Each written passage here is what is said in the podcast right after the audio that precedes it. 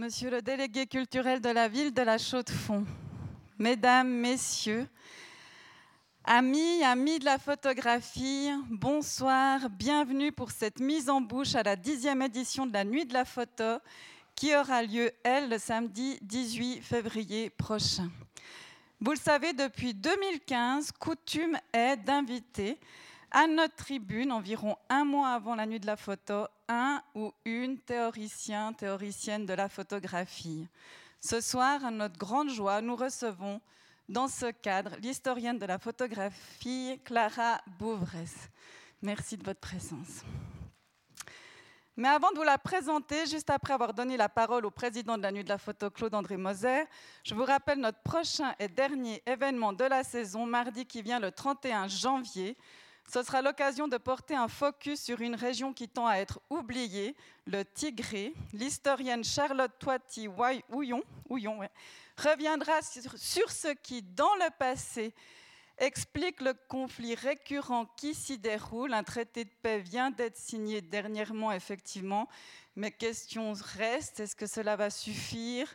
Est-ce que les humanitaires ont vraiment un nouveau accès à cette région? Réponse à la suite de son exposé avec une table ronde, enfin plutôt une discussion modérée par Tony Burgener entre Madame, Madame Toiti Houillon et Patrick Youssef, directeur régional de la section Afrique du CICR. Je laisse maintenant la parole à M. Claude-André Moser. Merci de me rejoindre. Avant, je voulais vous exprimer toute ma reconnaissance à vous et au comité de la nuit de la photo pour cette collaboration toujours fluide et réussie. Nos deux institutions partagent, je crois, des valeurs communes qui assurent aussi le succès de ce partenariat fort. Merci vraiment. Merci. Je pensais que vous alliez nous dire que vous étiez heureuse qu'on ait une oratrice. ça vient après. Ça vient après. Mais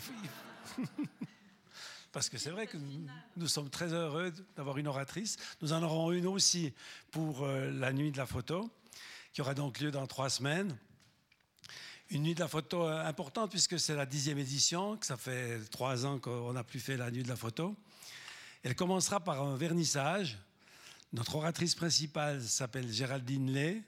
C'est une euh, photographe, pour nous avant tout une photographe, mais on a découvert aussi que c'était une éditrice, et une éditrice importante puisqu'elle s'occupe des éditions euh, photographiques chez Actes Sud, qui n'est pas rien dans le domaine euh, de l'édition et de la photographie. C'est quelqu'un qui s'exprime bien et qui peut parler aussi bien de son travail de photographe que de son travail d'éditrice. On fait une exposition ici au Club 44, une exposition qu'on aurait pu avoir éventuellement au Musée des Beaux-Arts, mais d'autres choix ont été faits à, ce moment-là. On est bien content que le Club 44 ait accepté cette euh, exposition. C'est pas facile d'exposer euh, quelqu'un qui doit amener ses photographies depuis l'étranger. C'est plus compliqué que quand c'est un photographe suisse, mais on tenait beaucoup à montrer le travail très poétique, proche euh, du, cinéma aussi, de, de Géraldine. Je crois que vous apprécierez beaucoup. Vous l'apprécierez dans ce vernissage, qui sera un vernissage un peu différent de ceux que le Club 44 fait d'habitude, puisqu'il n'y aura pas de conférence après.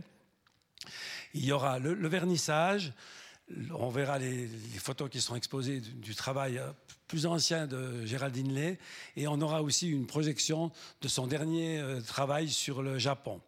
Et on l'accompagnera d'une sélection de deux ou trois, probablement deux photographes qui seront montrés c'est à la nuit de la photo, de gens qu'elle connaît bien puisqu'elle est dans l'édition, si bien que ce vernissage va durer à peu près une heure et que vous aurez un petit avant-goût de la nuit de la photo. Donc si vous n'êtes pas libre le samedi, ben, venez voir ce petit échantillon le vendredi soir. Le samedi, la nuit de la photo aura lieu comme d'habitude. On va commencer à 17h par la conférence de Géraldine Lay et ensuite dans les lieux culturels habituels de la ville, les musées, l'ABC, ce Club 44 qui nous est cher, puisque depuis le début, on travaille et on apprécie beaucoup cette collaboration, euh, nous aussi, qui est continuée de façon excellente euh, maintenant comme elle avait commencé. Et puis il y aura des, choses très intéressantes à voir un peu partout. Ça vaut la peine de se, dépêcher pour voir le maximum. Burtinsky, que vous connaissez à travers le log, c'est encore plus beau quand il est en projection au, Temple allemand. Salgado, c'est une chance pour nous. Avec beaucoup d'insistance, on a réussi à avoir des images de Salgado et tous les autres euh, que vous pourrez voir à cette occasion-là. Namsa Leba aussi, qui va recevoir un prix et qui, comme elle travaille dans la dans, la mode et qu'elle a euh, été une année à l'école d'art ici. On a une collaboration avec elle, avec un défilé de mode avec les élèves. Enfin, il y a plein de choses. Dites aux gens de venir. Venez. À bientôt.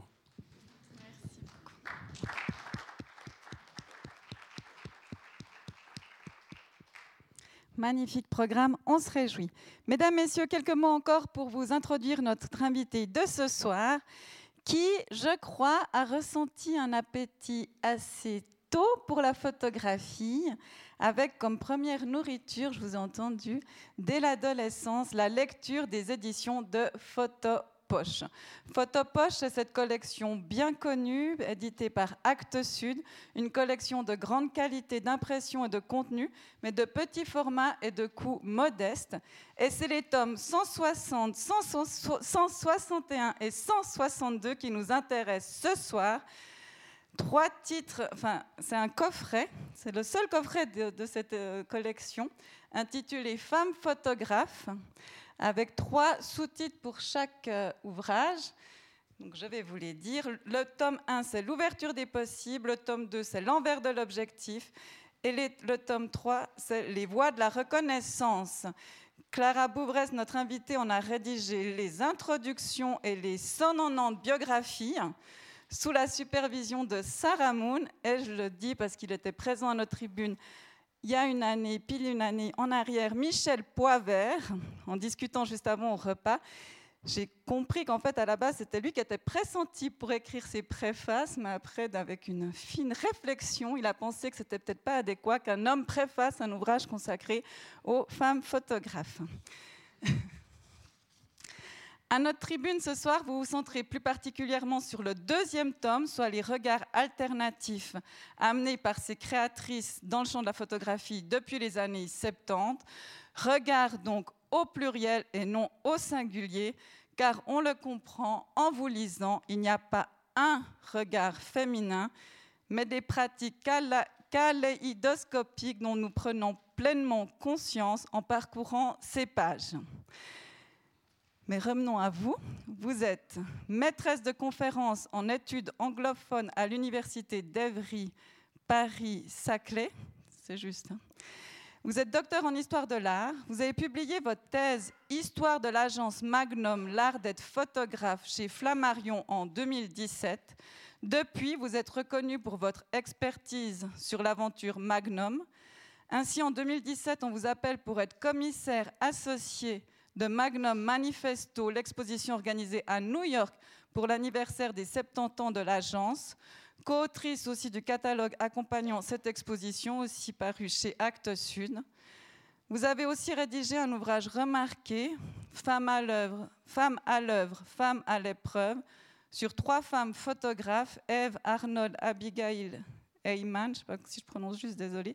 Suzanne Meiselas, paru chez Actes Sud en 2019. En réalité, c'est un catalogue qui accompagne une exposition que vous avez aussi curatée aux rencontres de la photographie d'Arles. On peut voir ces livres sur le stand Payot, que je remercie vraiment pour ce magnifique euh, stand, comme toujours, que tu nous as préparé. Vincent, merci beaucoup. Claude-André Moser l'a dit. Ah, je crois que j'ai fini. Claude-André Moser l'a dit pour cette dixième nuit de la photo, et c'est une première. Nos deux rendez-vous au Club 44 seront féminins. Donc le prélude et la conférence, la nuit de la photo proprement dit. Jusque-là, si on tapait nuit de la photo dans notre moteur de recherche, car toutes les conférences et événements au Club 44 sont enregistrés et vous pouvez tout retrouver sur notre site internet gratuitement avec des moteurs de recherche. Donc j'ai tapé nuit de la photo et il n'y a qu'un seul nom féminin qui est sorti, celui de Nathalie Herschdorfer. Donc euh, notre époque, je crois, ça, fait plaisir, ces années 20 marque vraiment partout, les rencontres d'art étaient aussi très féminines, l'ouverture d'un espace de visibilité pour les créatrices dans les institutions, Tant mieux, même si cela arrive peut-être 50 ans plus tard que ce que l'on aurait pu espérer, parce que vous le dites aussi des fois que déjà dans les années 70, il y avait des velléités de ce type-là.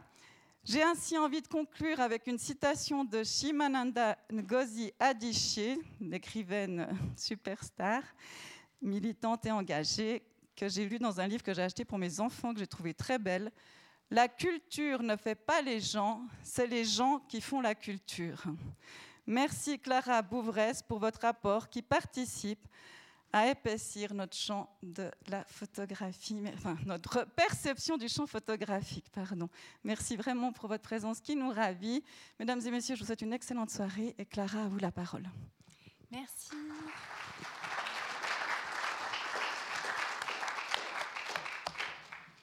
Merci beaucoup, euh, merci pour cette présentation et merci pour votre mot d'accueil. Euh, je suis ravie de, vous rencontrer. Merci d'être venu ce soir. Euh, merci aux Nuits de la Photo et au Club 44. Et effectivement, je suis très heureuse de partager avec vous toutes mes recherches sur les femmes photographes et je vais particulièrement parler des années 1970, donc les années 70. Et moi, je vais tout le temps dire les années 70 parce que je suis trop habituée. Euh, mais vous comprenez évidemment de quoi je parle. Euh, voilà.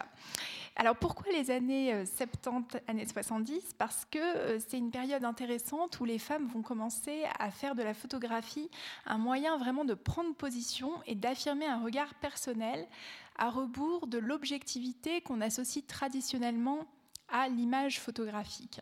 Loin de faire de la photographie un document très neutre, elles vont participer à de multiples combats au moyen de leur appareil photo. Donc c'est vraiment prendre le contre-pied de cette idée que la photographie serait transparente, par exemple. Euh, les années 70 correspondent en fait à une remise en cause de l'esprit universaliste qui dominait depuis la Seconde Guerre mondiale.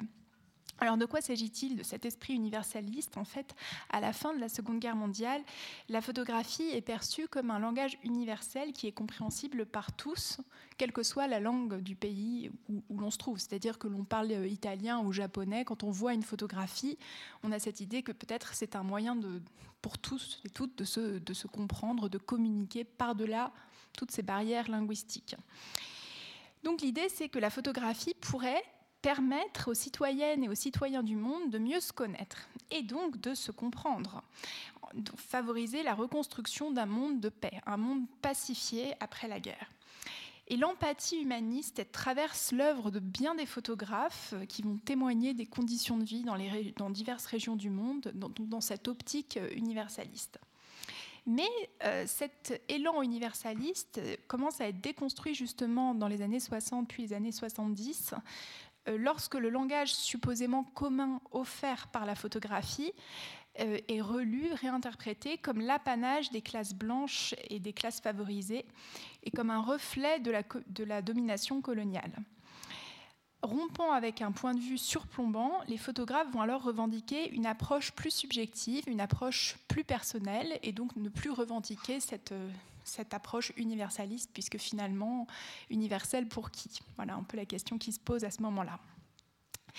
Et évidemment, les mouvements féministes vont contribuer à cette nouvelle position critique en donnant ces lettres de, noblesse à l'expression d'une vision subjective. Alors, je vais commencer une première partie avec euh, le thème de l'infraordinaire pour vous donner à voir cette idée.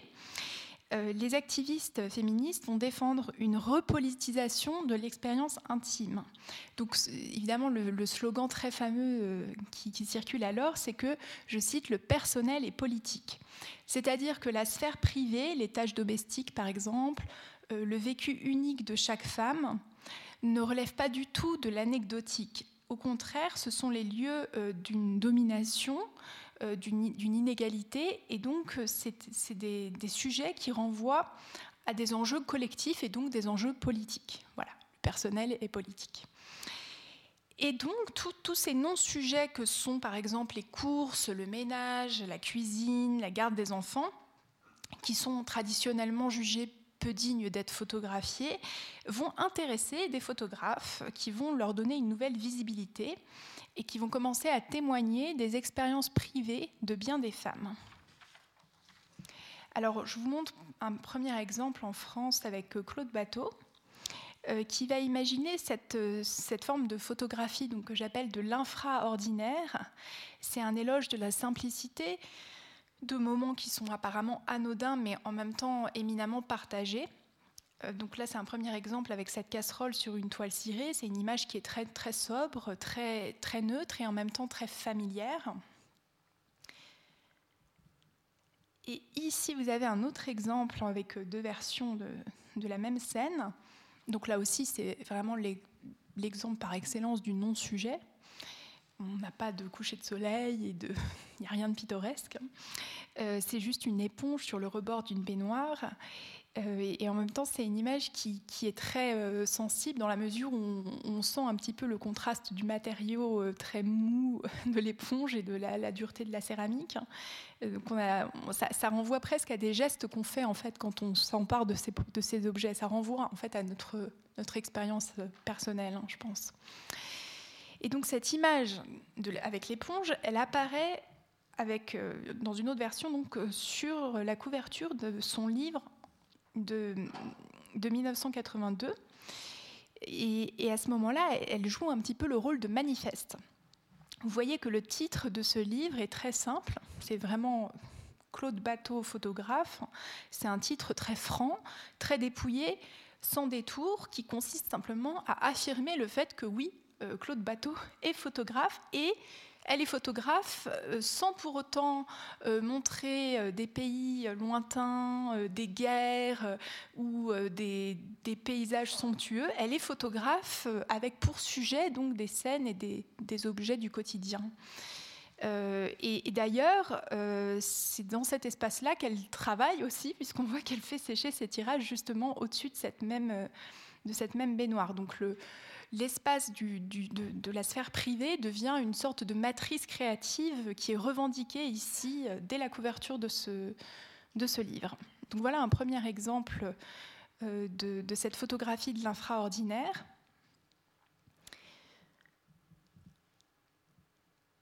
Et alors ici, euh, une, autre, photographe qui là aussi va s'attaquer à ces non-sujets.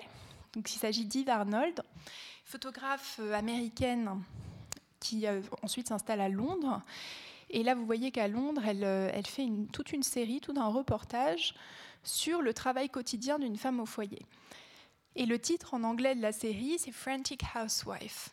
Donc une femme au foyer qui est hyper active, qui est débordée. Donc l'idée, c'est vraiment de montrer le quotidien de cette femme et combien sa journée est extrêmement remplie et qu'elle a beaucoup de choses à faire. Et vous voyez qu'il y, a des photos où on voit euh, sa maison, euh, on la voit en entier.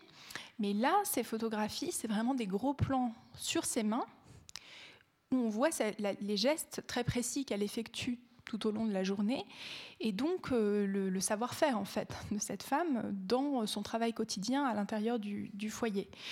Et, là aussi, ce, ce, genre de travail est peut-être invisibilisé, il n'est pas forcément reconnu, alors que peut peut-être que d'autres métiers ont une visibilité, ont déjà été euh, documentés par des reportages. Voilà, Yves Arnold essaye ici d'investir cette sphère privée et de, lui donner une visibilité publique parce que finalement, euh, c'est aussi un travail qui permet de faire tourner la société au même titre que n'importe quelle euh, profession.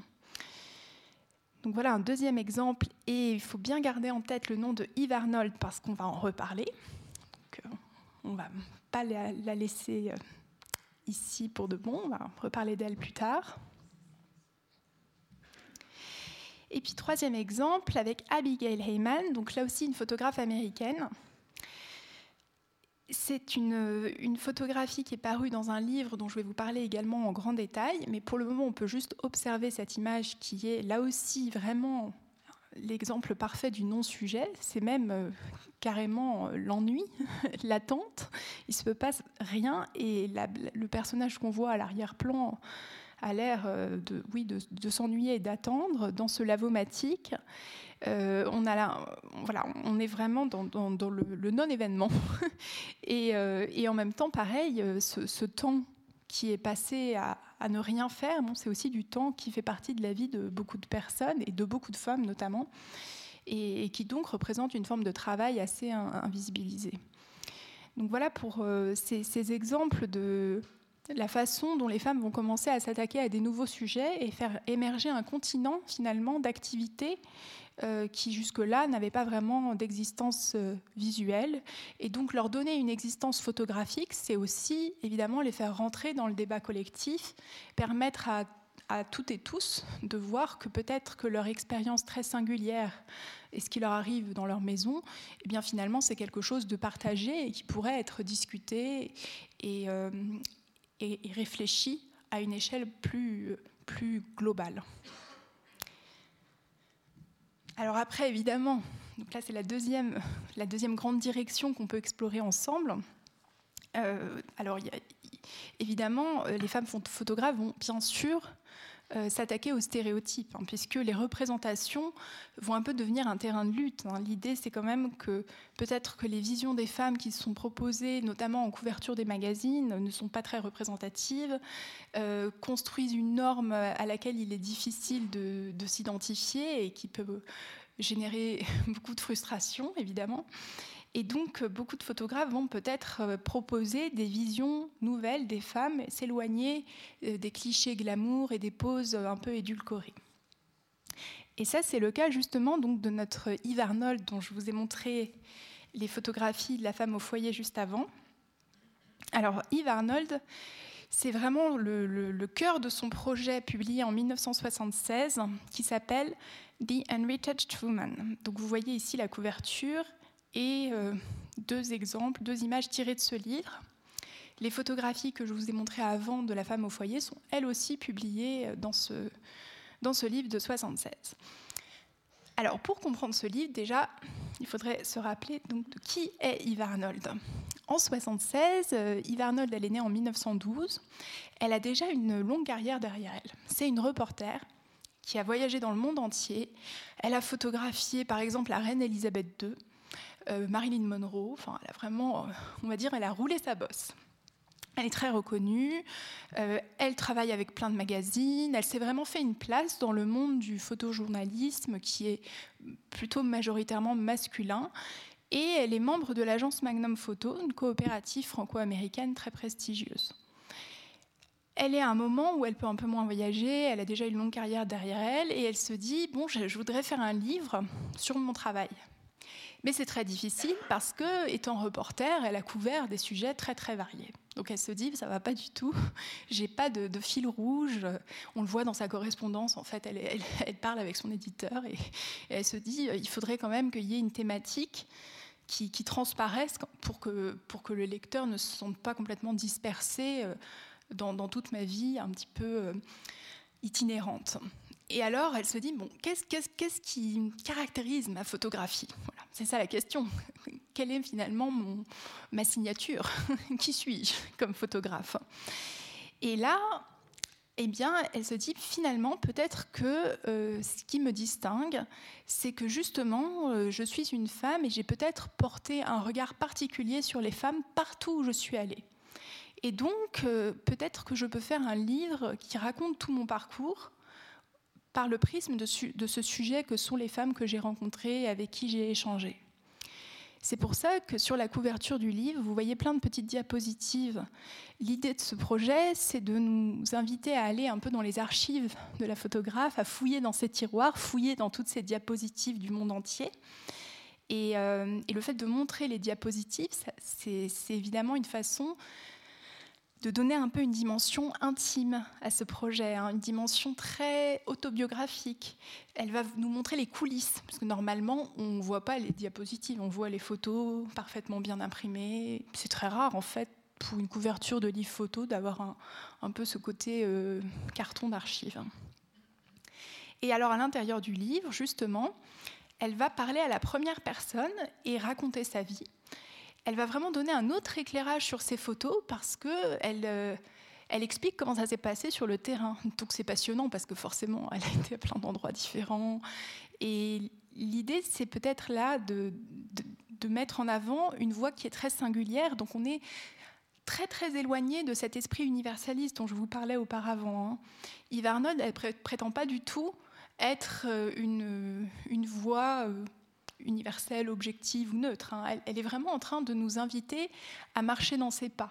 Voilà, il y a quelque chose de très concret. Et en même temps, elle prend quand même un risque, si vous voulez, en, choisissant ce sujet des femmes, parce qu'elle euh, risque de se retrouver un petit peu enfermée dans une étiquette de femme photographe, si vous voulez. C'est son premier livre. Donc c'est pas, c'est un peu un pari quand même de, choisir un tel sujet parce qu'après euh, on risque de dire bon bah voilà elle, fait un, livre qui est que sur les femmes. Ça ne par exemple seules des femmes devraient l'acheter, ça ne concerne que les femmes. Vous voyez le, risque, en fait, en perdant cette dimension un peu universaliste, c'est de se retrouver enfermé dans une étiquette très réductrice. Mais elle prend ce risque-là. Euh, et finalement, elle redonne à ce sujet euh, donc, euh, des femmes qu'elle a croisées dans le monde entier une dimension universelle, mais une forme de un nouvel universalisme, si vous voulez. parce que bon, c'est quand même la moitié de la population, c'est quand même pas non plus si restreint que ça comme sujet. Hein. Bon, alors, euh, dans le livre, vous voyez par exemple cette femme au foyer. Donc l'idée, euh, c'est de nous montrer, c'est le titre de son livre, La femme non retouchée, unretouched, qui est en fait un mot qui n'existe pas vraiment en anglais, qu'elle a fabriqué. Euh, donc la femme non retouchée, c'est l'inverse de la couverture de Vogue avec une mannequin magnifique, maquillée.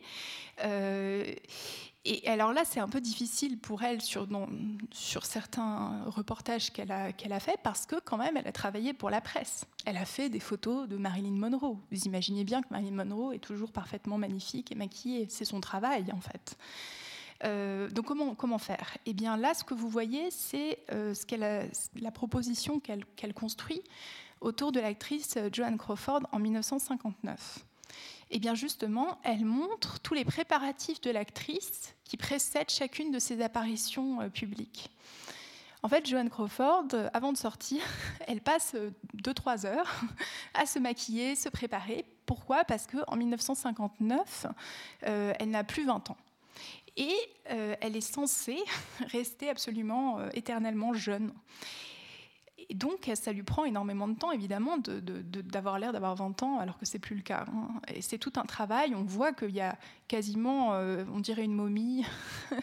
Euh, il y a beaucoup de personnes qui s'occupent d'elle et qui, qui, fabriquent ce personnage public de Joan Crawford. C'est très étonnant que Joan Crawford ait accepté de montrer ça. Vous voyez que c'est quand même tout le but de l'exercice, de ces heures de préparation, c'est justement de masquer donc et puis c'est quand même une actrice. Donc le but est quand même que des, gens veuillent, la, montrer dans des films, de trouver du travail, c'est quand même son métier. Donc là, c'est une prise de risque terrible pour, pour Joanne Crawford de faire ça. Et alors comment ça se fait qu'elle ait laissé Yves Arnold montrer quelque chose d'aussi euh, secret? Eh bien, déjà, il faut dire que Yves Arnold avait un grand talent euh, relationnel, comme beaucoup de photographes. Hein, c'est ce qui permet quand même d'aller euh, au, fond des sujets, d'accéder à des, terrains pas forcément euh, accessibles facilement.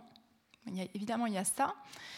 Et puis, en fait, c'est ce qui explique Yves Arnold, c'est que Joan Crawford s'est dit, bon, bah, là, j'ai une occasion d'alerter sur cette situation des actrices vieillissantes euh, qui ont beaucoup de mal à exister dans le cinéma. Parce que souvent, à l'écran, euh, quand on a un personnage masculin, par exemple, qui a une cinquantaine d'années, bah, sa partenaire à l'écran va avoir une vingtaine d'années et tout le monde trouve ça normal. Mais donc, les, actrices qui ont une cinquantaine d'années, elles font quoi? Il y a une période où elles sont plus les jeunes premières, mais elles sont plus non plus les, elles sont pas encore les grands-mères, mais donc elles ont plus de travail. voilà. Oh, bon, L'exemple typique de ça, c'est James Bond, tout le monde connaît. Donc Joanne Crawford, en fait, elle se dit, voilà, j'ai une opportunité ici de, d'attirer l'attention sur cette difficulté professionnelle et sur et, et puis c'est pas seulement pour elle ou pour les actrices qu'elle le fait elle le fait aussi pour son public parce qu'elle se rend bien compte que ça crée pour les femmes euh, une, un standard, une norme de, de la perfection physique qui est complètement inatteignable. Euh, c'est-à-dire que des femmes qui savent l'âge qu'elle a en réalité peuvent se dire Oh là là, elle est restée parfaite et moi pas. évidemment, donc il y a aussi cette idée peut-être d'en finir avec ces, contraintes qui pèsent sur euh, l'image que les femmes aimeraient euh, obtenir d'elles-mêmes. Donc voilà un petit peu le. les, motifs et les, les, enjeux en fait qui se cachent derrière, derrière ce travail il y a quelque chose de très théâtral, très impressionnant, peut-être un peu glaçant hein, dans, cette série. Euh, euh, mais évidemment, c'est pas du tout. Euh, tout le livre n'est pas comme ça. Hein. Il y a plein de choses. C'est un livre qui est très divers qui est très, et qui est aussi très drôle parce que Yves Arnold avait beaucoup d'esprit. Et donc, elle a, elle a aussi un talent d'écriture. Elle a une plume qui fait que c'est très agréable à lire. Alors, toujours dans cette idée d'utiliser la photo pour déconstruire des stéréotypes. Nous avons également donc l'autre photographe dont j'ai parlé avec le, lavomatique, vous savez, la femme qui attendait que le linge tourne dans la machine. Alors cette photo, elle fait partie d'un projet plus vaste de Abigail Heyman. Alors je vais vous montrer un petit peu plus en détail. Donc, c'est ce livre d'Abigail Heyman, qui est aussi une photographe américaine, qui s'appelle euh, Growing Up Female, a Personal Photo Journal, donc euh, devenir femme. Comment on devient femme? Un journal photographique personnel. Et alors, à l'intérieur de, ce livre, qui là aussi est son premier livre, comme pour euh, Yves Arnold, eh bien, Abigail Heyman va rassembler des photographies de femmes aux États-Unis qu'elle a prises pendant les, quelques années qui ont passé. Et elle associe ces photographies à un petit texte qui est écrit à la main. Vous voyez?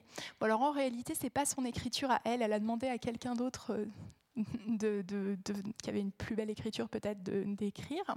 Et ce texte qu'elle qu'elle utilise dans le, dans le livre est un peu une, là aussi une autobiographie qui raconte euh, justement comment elle est devenue femme depuis son enfance et ses, rêves de petite fille, et puis comment euh, elle a déconstruit ce parcours et cette construction de, la féminité en, devenant euh, une, photographe et surtout une, activiste féministe.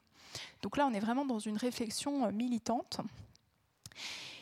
Je pense que le geste d'avoir une écriture manuscrite est très important ici. Évidemment, c'est extrêmement rare. La plupart des livres, c'est une typographie, un choix de, style typographique euh, fabriqué par des graphistes. Alors que là, voilà, on a cette idée d'une écriture à la main qui donne vraiment l'impression d'ouvrir un journal intime.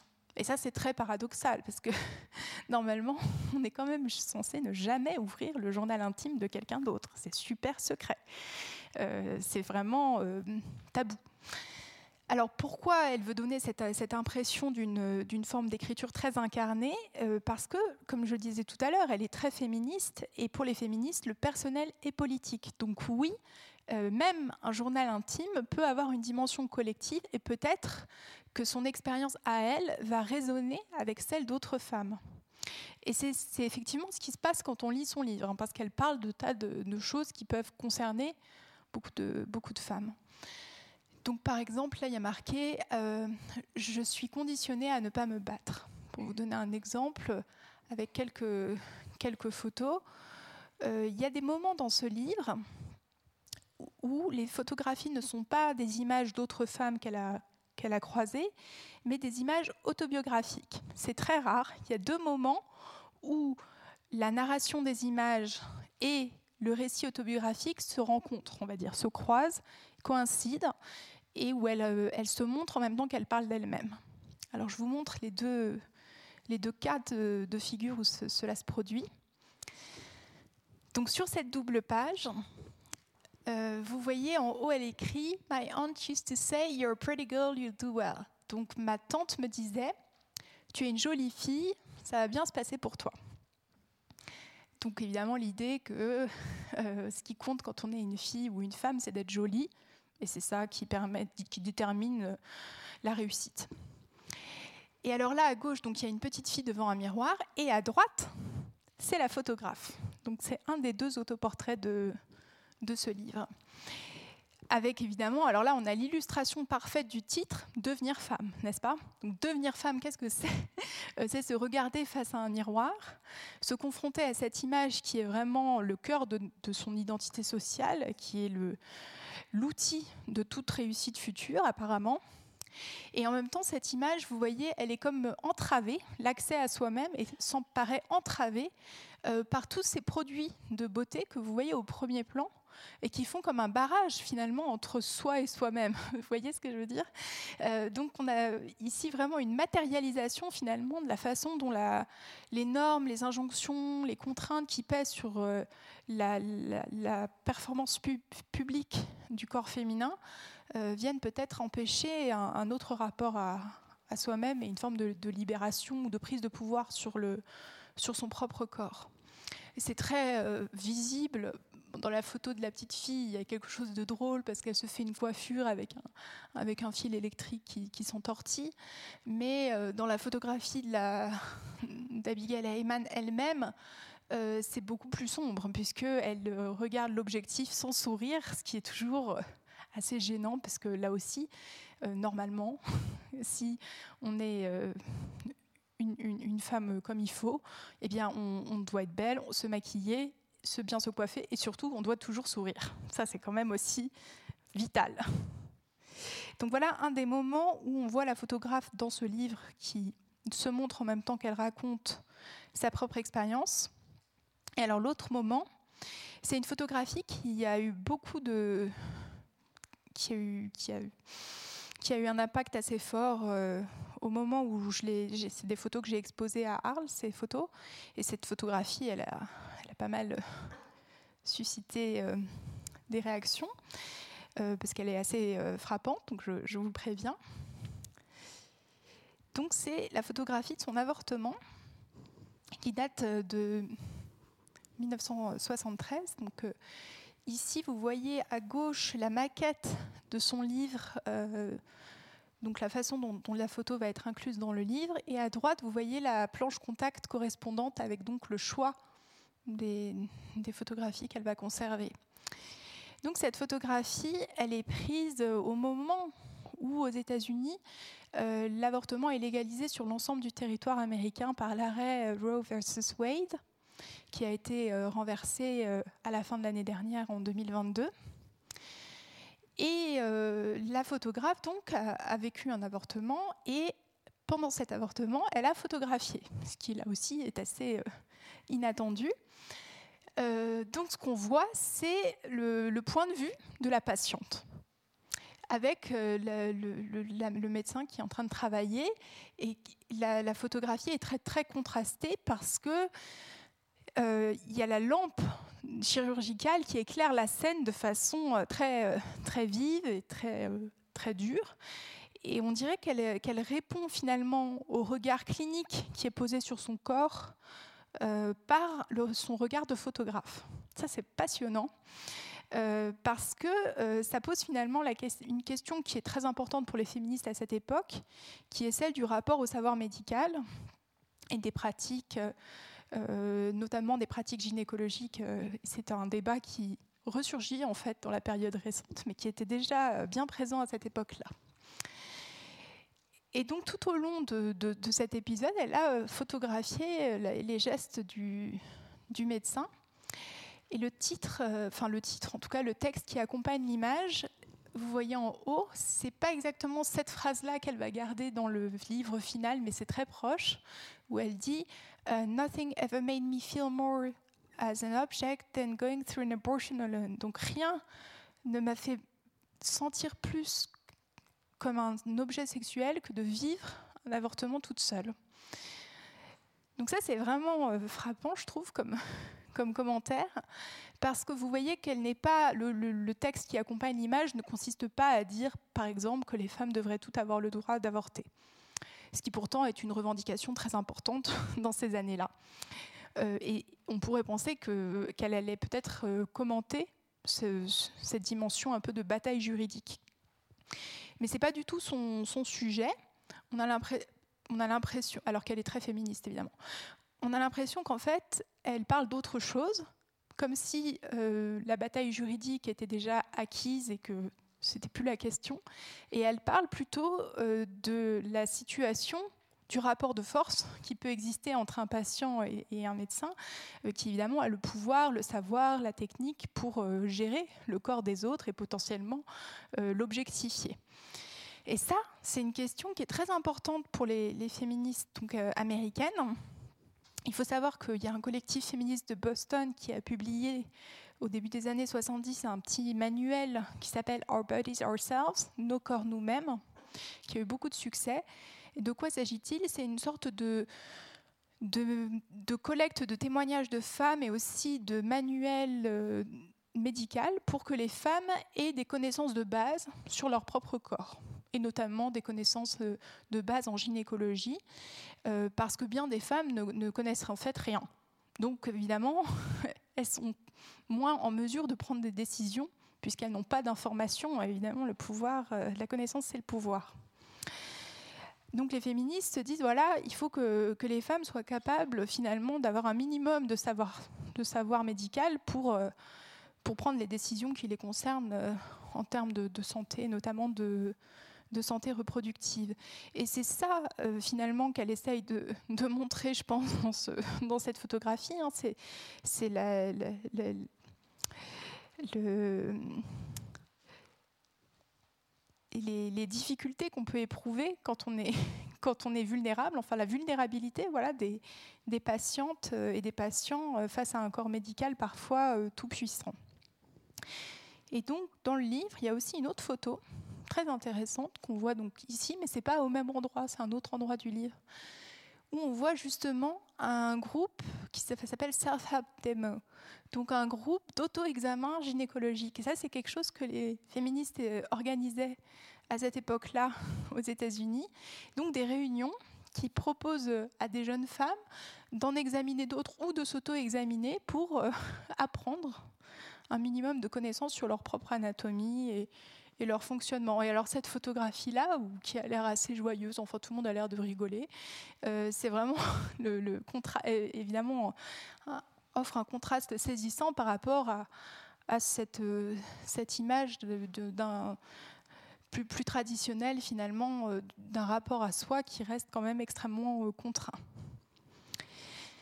Voilà, donc ça c'est le deuxième moment autobiographique de, ce livre d'Abigail Heyman qui en même temps est aussi un manifeste pour cette photographe qui va montrer quand même quelque chose de tabou, et qui reste aujourd'hui assez tabou, je pense, euh, qui montre donc euh, ben, qu'elle a avorté et qui finalement donne une existence visuelle à quelque chose qui vient d'être validé juridiquement.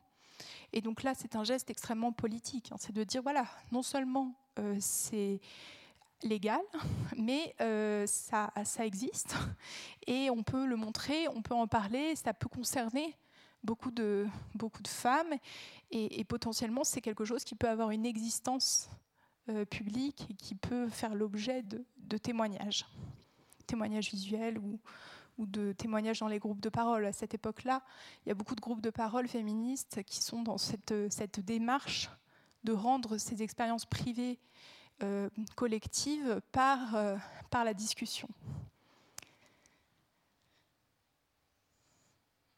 Alors, un autre petit projet que je montre rapidement d'Abigail Heyman et qui s'inscrit là aussi dans cette perspective d'une déconstruction des stéréotypes, ça c'est un livre pour enfants. Euh, dont vous voyez la couverture en haut. Alors le titre en français, ce serait Boucher, boulanger, menuisier, photographie de femmes au travail. Alors l'idée de ce livre, elle est très simple, c'est de montrer des femmes qui exercent toutes sortes de professions. Donc euh, là, par exemple, il y a une postière, une architecte, voilà, c'est très varié. Et c'est simplement de, effectivement de dire à des jeunes filles, des petites filles, euh, que tous ces métiers existent et qu'ils sont aussi exercés par des femmes, donc d'ouvrir les possibles en proposant des représentations alternatives. Donc vous voyez, dans toutes ces, initiatives qui en fait ont lieu dans la même période, l'une des photographes, Abigail Heyman, est ouvertement féministe et l'autre, Yves Arnold, euh, quand on lui pose la question, elle dit qu'elle est féministe dans la mesure où elle est euh, pour l'égalité des femmes et des hommes. Donc elle a une position euh, définie eh bien, euh, ces photographes participent de cette idée que bon, l'image peut quand même euh, permettre de changer finalement les normes, les conventions, les contraintes qui pèsent sur la vie quotidienne des femmes.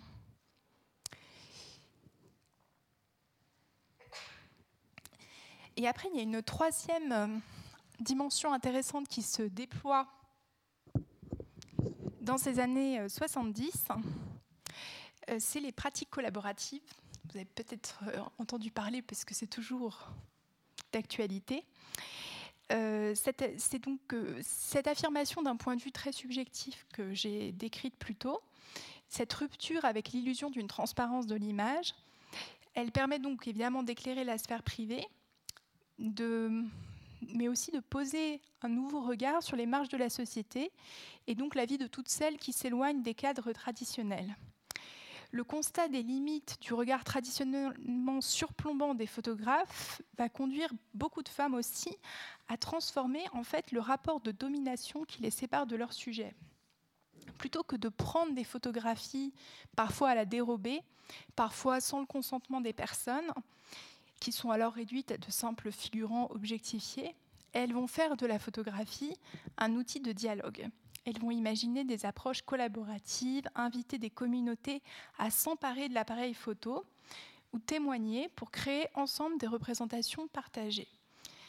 Et alors la valeur de l'image dépend moins du talent, du regard unique de son autrice que de sa capacité à nouer des liens, à ouvrir des espaces de création collective. Et les femmes sont bien sûr à l'avant-garde de cette nouvelle posture, à commencer par l'américaine Susan May Celast, qui a imaginé beaucoup d'alternatives aux impasses de la pratique documentaire depuis les années 70. Et son œuvre donne la parole à de nombreuses femmes qui sont habituellement privées de la possibilité d'être écoutées, celles dont on parle beaucoup mais qu'on n'entend jamais. Alors c'est notamment le cas avec ce projet euh, Striptease Fora en français, Carnival Strippers en anglais. C'est un, projet qui là aussi date de, donc, de 76, hein, la même année que le livre d'Yves Arnold. C'est un travail sur le monde du striptease forain. Il s'agit donc de spectacles de striptease qui accompagnent des fêtes foraines. Susan Meiselas découvre cet univers euh, en visitant une fête foraine et elle se lie d'amitié avec les stripteaseuses. Elle entame une correspondance avec elles, elle les accompagne dans leurs spectacles et elle réalise également des portraits posés, des enregistrements audio. Elle publie un livre qui rassemble ces témoignages et toutes les images qui sont montrées dans le livre sont donc le fruit d'une collaboration, pratique collaborative, puisque ces femmes ont donné leur accord pour euh, chacune des images présentées, pour les textes qui s'appuyant sur euh, leurs enregistrements ou les extraits de lettres, enfin tout ce qui est dans le livre a été construit avec elles. Donc dans le livre, vous avez des photographies qui sont prises à la volée, photoreportages qui montrent le public, qui montrent euh, les stripteaseuses, des photographies qui participent aussi de cette idée de déconstruire les stéréotypes, de montrer des corps vivants et pas seulement des corps spectacle lisse et parfait, donc des corps avec euh, des rides, avec des cicatrices, de, montrer le travail quotidien de ces femmes. Et c'est vraiment une, un livre qui va faire date dans l'histoire de la photo parce que euh, le sujet du striptease a, euh, évidemment beaucoup intéressé les photographes, mais généralement il est, il est dépeint soit sous un angle misérabiliste, qui consiste à jeter l'opprobre sur cet univers, ou alors au contraire sous l'angle du glamour et de la fascination. Et dans les deux cas, il s'agit soit d'applaudir, soit de critiquer, de porter un jugement. Et Suzanne Meiselas essaye de contourner ces écueils en donnant la parole à ces femmes et on voit en lisant le livre, en écoutant euh, leurs récits, qu'elles sont les premières à s'interroger sur leur travail et euh, sur euh, les mécanismes de domination qui peuvent être à l'œuvre. Par exemple, elles expliquent qu'elles ont une expertise, effectivement un savoir-faire, qu'elles arrivent à fasciner le public, qu'elles ont un pouvoir sur le public qui attend avec beaucoup de suspense qu'elles se déshabillent, mais qu'en même temps, elles ont besoin de l'argent et des rentrées, des recettes de ce même public pour euh, vivre. Donc elles, décrivent très bien finalement le, cercle, un petit peu les, rapports de force qui peuvent être à l'œuvre euh, en coulisses. Et là, vous avez quelques-uns des, portraits qu'elle a pris. Alors là, vous voyez, c'est vraiment des portraits posés. Donc ces, femmes décident de se présenter euh, comme elles le souhaitent. Là, on la voit en train de travailler avec une planche contact.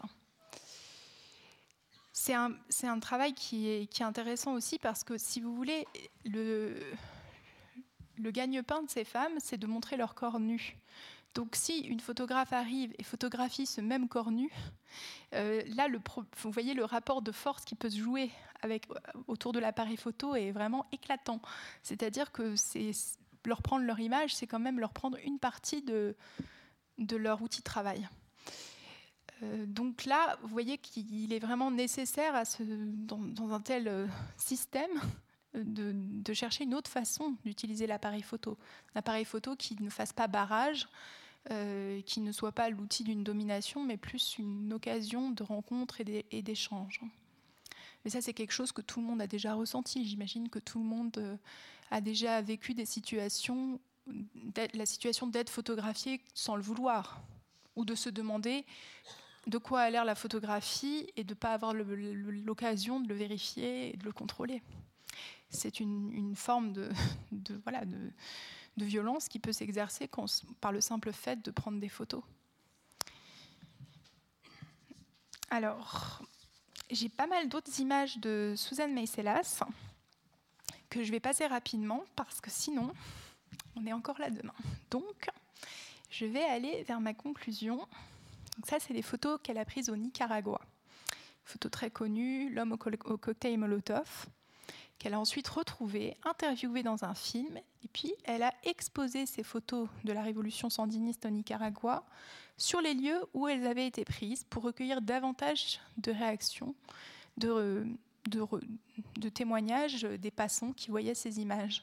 C'est un geste intéressant qui consiste à rendre les photos à la communauté qui les a vues naître. Donc plutôt que de partir à jamais, de devenir riche et, célèbre, et eh bien là, Suzanne Messelas essaye de, d'interroger finalement l'histoire collective, euh, la mémoire de ces événements dont elle a été un témoin euh, privilégié. C'est un grand projet qu'elle a fait aussi au Kurdistan où elle n'a pas fait de photos, mais elle a collecté des images et le, patrimoine du peuple kurde, donc un peuple qui existe dans plusieurs pays, donc en Syrie, Turquie, Irak, Iran, avec une diaspora aux États-Unis par exemple. Et euh, elle, a, construit un livre qui raconte euh, l'existence d'un pays imaginaire, puisque le Kurdistan n'a pas d'existence administrative, comme je disais, il existe sur plusieurs euh, territoires. Et donc elle fait vivre ce pays qui est un pays de récits, un pays de poésie, de théâtre et d'images. C'est un pays qui existe par la transmission de, de sa mémoire et de son héritage culturel. Et puis le dernier projet, tout ça pour vous montrer un peu la façon dont les pratiques collaboratives peuvent se déployer. C'est un projet dans un foyer qui accueille des femmes victimes de violences qui s'appelle Une chambre à elle. Alors, c'est une une référence au célèbre livre de Virginia Woolf, Une chambre à soi. Et cette idée que euh, les femmes n'ont pas forcément euh, les mêmes opportunités de créer que les hommes parce qu'elles n'ont pas l'espace physique pour le faire ne serait-ce qu'un bureau, mais aussi l'espace mental, euh, la reconnaissance, euh, la, visibilité euh, qui pourrait les, aider. Et cette idée que c'est très important pour les femmes d'avoir à la fois un espace physique et un espace mental, eh bien, on, la retrouve dans le projet de, de Suzanne Meiselas, puisque elle montre justement les chambres où ces femmes sont accueillies et elle les invite à prendre le pouvoir sur leur propre récit en créant des collages, en utilisant des images à travers des ateliers. Et l'idée, c'est qu'elles ont besoin de se reconstruire dans un espace sécurisé, mais elles ont aussi besoin de se reconstruire en prenant la parole. Alors, ma conclusion donc sur les voies de la reconnaissance. Et alors, le livre, le, coffret des photos poches le montre. Hein. Depuis, euh, depuis les années 70, il y a des initiatives pour permettre euh, de, de mettre en valeur euh, le, travail de toutes ces femmes photographes qui sont évidemment exposées rassemblés dans des ouvrages, euh, et la question donc de, leur moindre visibilité est vraiment en débat depuis les années 70. il y a plein d'initiatives pour essayer de, de, les mettre en lumière.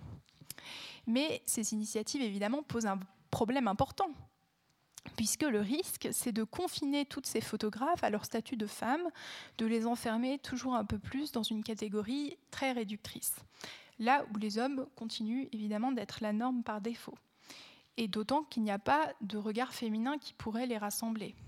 la seule chose qu'elles ont en commun, finalement, c'est leur discrimination.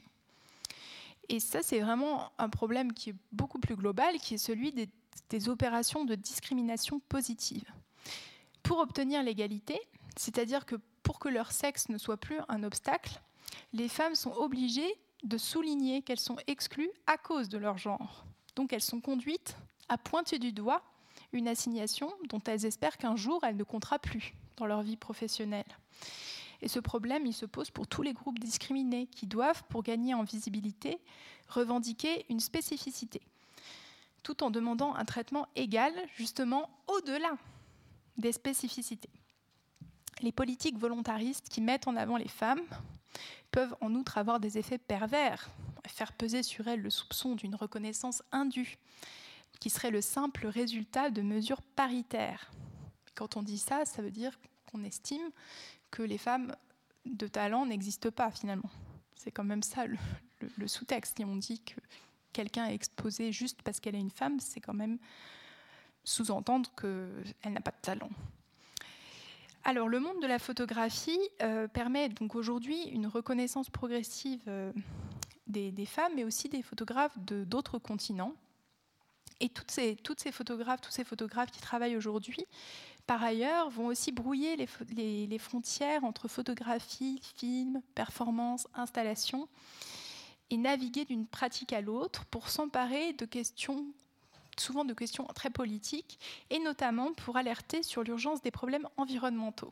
Donc ça, ce serait une grande partie qu'on aurait pu ajouter à cette présentation, euh, mais qu'on va seulement esquisser pour conclure à travers des exemples tirés de la programmation de la nuit de la photo. Puisque cette année, la nuit de la photo inclut notamment le travail de Giulia Piermartiri et Eduardo Delille sur la submersion prochaine des Maldives, qui sont menacées par la montée des eaux à cause du changement climatique. Alors, l'archipel est connu pour ses plages de cartes postales, ses sites de plongée sous-marine, mais les terres sont situées à moins d'un demi-mètre en moyenne au-dessus du niveau de la mer, donc elles seront probablement immergées avant la fin du siècle. Alors les photographes ont projeté des images prises par les touristes lors de leurs excursions aquatiques sur les maisons et les rues de l'archipel, en faisant se rejoindre donc la projection photographique et la projection des experts en matière de climat. Ce télescopage temporel est d'autant plus tragique qu'il prend en même temps un tour assez enjoué, comme vous pouvez le voir derrière. Toujours dans la programmation de cette édition du festival, le travail de Catherine Kfeller qui propose un rapport original au monde végétal à travers... Qu'est-ce qui se passe? Ça va? Euh, qui propose donc un rapport original au monde végétal à travers l'exploration sensible de scènes nocturnes. Cette série est née pendant le premier confinement du printemps 2020, dans les rues désertées après le couvre-feu. Et là aussi, on a parfois l'impression que le monde sous-marin a envahi la terre ferme, que le ciel devenu liquide rejoint l'océan, que les branches et les feuillages ondulent comme des algues. Dans ces deux projets, la photographie apparaît comme un outil de révélation pour construire d'autres relations au vivant. Les femmes se positionnent ainsi à l'avant-garde d'une mobilisation collective pour infléchir notre domination de la nature. Et cette transformation suppose l'invention d'un nouvel imaginaire qui passe aussi par des formes photographiques inédites. La place des femmes en photographie et dans nos sociétés ne cesse d'évoluer, portant l'espoir d'une nouvelle page politique reconfigurant notre relation avec l'environnement. Car la photographie n'est-elle pas aussi un bien commun, tout comme l'eau que l'on boit ou l'air qu'on respire, qui ouvrirait des possibilités d'échange et de partage au sein de nouveaux paradigmes économiques? C'est ma question que je vous pose. Merci beaucoup.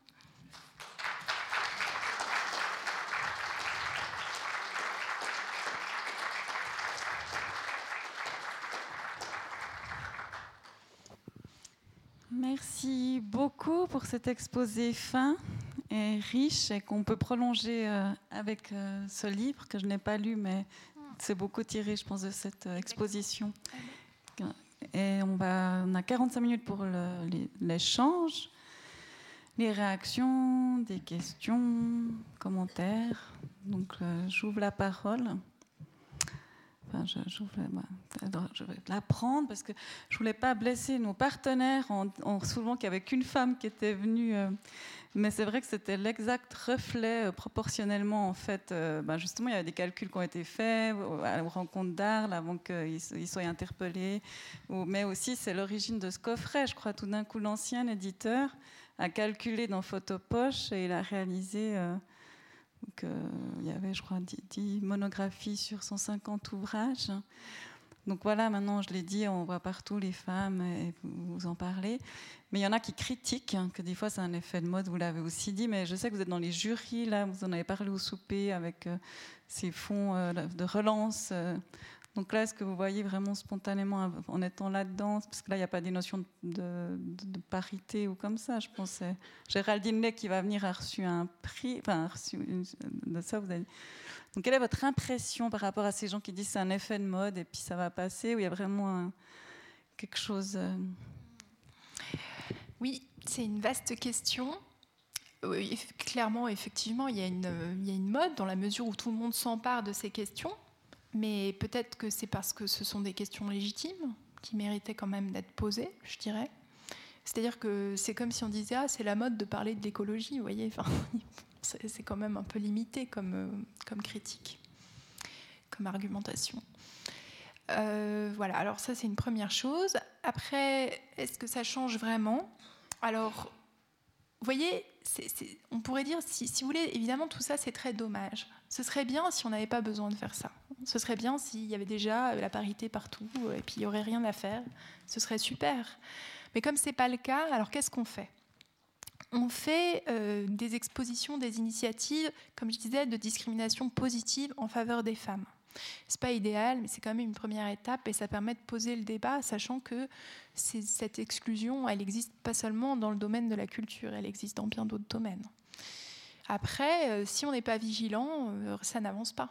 Donc il faut effectivement euh, veiller à, mettre en place des quotas parce que si on ne se pose pas la question, ben, rien n'avance. Moi j'ai vu ça, vous voyez, j'ai commencé à travailler sur les femmes parce que j'ai travaillé sur l'agence Magnum. Et à Magnum, entre 1980 et 1997, aucune femme n'est rentrée à Magnum. Aucune femme n'est devenue membre.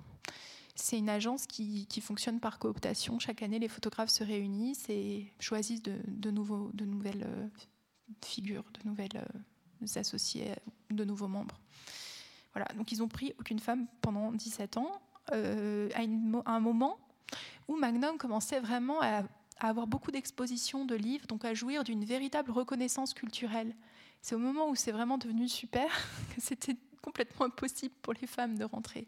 Pourquoi? Mais peut-être simplement parce que les photographes ne se sont pas posé la question. Donc ils n'ont pas vu ce qui nous saute aux, yeux. Mais comme eux-mêmes, c'était tous des hommes, bon, ils ne s'en sont pas rendus compte. Je veux dire, c'est pas, si vous voulez, c'est pas une faute individuelle. Il ne s'agit pas de, jeter la pierre à des gens, il s'agit juste de montrer qu'il y a des mécanismes, si vous voulez, euh, sociaux qui, qui, font que parfois la cooptation conduit à une forme de reproduction sociale. C'est comme quelque chose qui est bien connu en sociologie. Donc maintenant, ben, une fois qu'on ouvre les yeux, on ne peut pas les fermer. Euh, alors, vous parliez de la grande commande. Donc, en France, dans le cadre du plan de relance, l'État euh, soutient les artistes et les photographes. Il y a eu 200 bourses qui ont été attribuées à des photographes. Et moi, j'ai fait partie du jury pour les 100 premières bourses. Il y a eu 30% de candidatures euh, envoyées par des femmes. Et donc, dans les personnes sélectionnées, il y avait un peu plus que 30% de femmes. Voilà. Ça paraît sauf si on pense qu'il n'y a aucune femme de talent et que donc on devrait n'en prendre aucune. Mais c'est quand même un peu difficile de dire un truc pareil, je pense.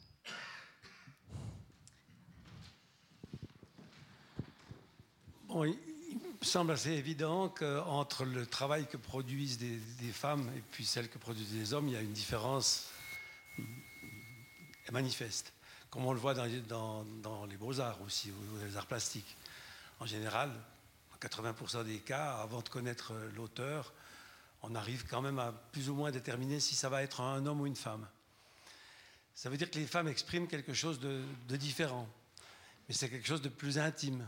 Est-ce que c'est parce que c'est plus intime, puis qu'on a eu de la peine jusqu'ici à, aborder cet intime, qu'on arrive mieux à le voir aujourd'hui, qu'on voit mieux les femmes aujourd'hui parce qu'elles traitent d'un sujet qu'on n'osait pas traiter autrefois, puis qu'on ose traiter davantage, et ça donne la place aux femmes pour l'exprimer, parce que les hommes n'expriment pas la même chose. Je poserai encore une deuxième question par rapport à cette évolution, si, ce que vous pensez de ça, mais dans le, le, film qui est consacré à Sabine Weiss, qu'on a pu voir à la télévision, qu'on a pu voir à Arles aussi, on la voit à un certain moment, elle a 30 ans, et puis on lui dit, petite dame, laissez travailler les gens, euh, ici on travaille pour lui montrer qu'elle, là au milieu, qu'est-ce qu'elle fait, un monde d'homme qui est en train de faire des photos, et puis elle, euh, c'est une femme et elle n'a rien à faire là. On ne peut pas imaginer qu'on a une femme photographe. Comment est-ce que ça a évolué depuis ce moment-là jusqu'à aujourd'hui? Est-ce qu'il y a longtemps que les femmes ont pu être reconnues comme autre chose que de, simples spectatrices euh, au milieu des hommes euh, photographiants? Ah, vaste question. La première question, donc, c'est l'idée qu'il y a un regard féminin.